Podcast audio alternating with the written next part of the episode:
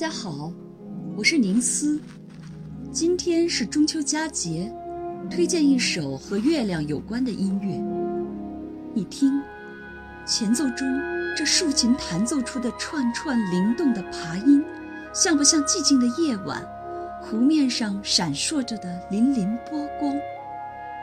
继而，管弦乐队在朦胧背景中拉开的序幕。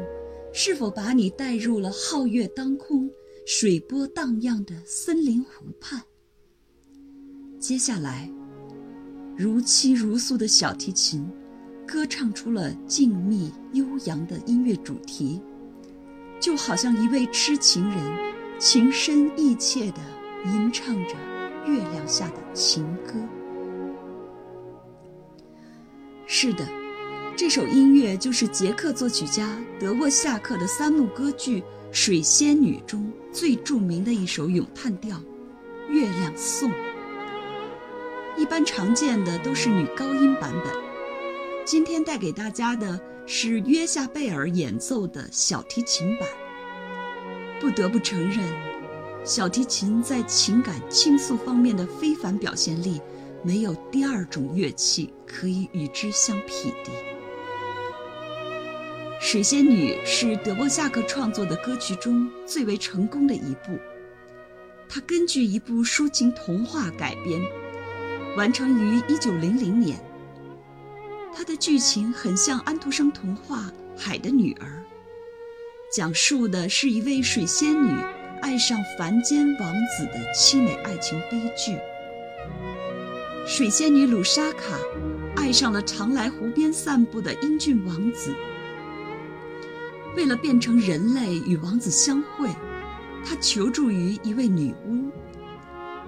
女巫答应了他的要求，但是需要他付出昂贵的代价。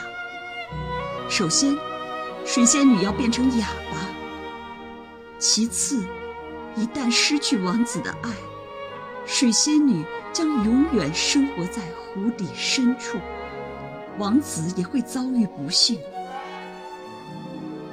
深爱着王子的水仙女，答应了女巫苛刻的条件。当水仙女与王子相爱，并即将成婚之际，由于语言的障碍，王子移情别恋，爱上了邻国的公主。水仙女只好遵守诺言，痛苦地沉入湖底。后来，被公主抛弃的王子幡然悔悟。来到湖边，请求水仙女的原谅。在深情一吻之后，女巫的预言终于实现，王子死在了水仙女怀中，两人一起永远沉入了湖底。故事歌颂了善良的水仙女纯洁真挚的爱情，全剧充满了对美好生活的热爱与渴望。德沃夏克将浪漫主义时期的和声色彩与捷克民族的音乐文化相结合，为水仙女营造出了一种悱恻缠绵、诗意盎然的童话意境。这段月亮颂正是歌剧第一幕中的咏叹调，是水仙女去见女巫之前，独自一人在湖边。向月亮倾吐心中对王子缠绵情意的一段独唱。这段音乐旋律张弛有度，婉转动人，充满着女主人公对心上人的缱绻思念，刻画了水仙女心潮起伏的细腻情感，是一首将音乐旋律与人物心理完美结合的经典之作。作曲家没有刻意渲染哀伤的情绪，而是描写了一种深切绵远的感怀。正是这种令人回味无穷的情感，打动了无数听众的心，也让它成为众多歌唱家、演奏家们的保留曲目。在这个小提琴版本中，琴弦上流淌的旋律，更是柔肠百转。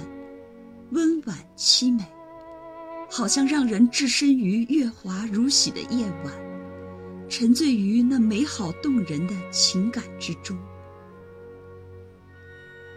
高悬夜空的月亮，正撩拨开夜色那神秘的面纱，温和而宁静地照耀着大地，窥视着人间百态众生相。凝望着柔情似水、晶莹剔透的月亮，浪漫的情愫与斑驳的诗意，总是会潮水般浮上心头。自古月亮。最多情，从李白的“举头望明月，低头思故乡”的思乡之情，到张九龄的“海上生明月，天涯共此时，情人怨遥夜，竟夕起相思”的相思之意；从苏轼的“人有悲欢离合，月有阴晴圆缺”。此事古难全的人生哲理，到欧阳修的人生自是有情痴，此恨不关风与月的由衷感叹。皎洁迷人的月光，寄托着人们无限的思念、爱恋、幻想与期待。它给暗夜里的人们带来光明和希望，它为孤独的心灵。带来温暖与慰藉。他以平等而智慧的心，聆听真情的倾诉。他让苦闷忧郁的灵魂，重归春日的晴朗。愿今夜大家都有好梦相伴入眠。最后，欢迎大家关注我的公众号“彩虹乐章”。在那里，不仅可以听到我的声音和音乐，还可以看到文字和图片以及相关视频，带来更丰富的视听体验。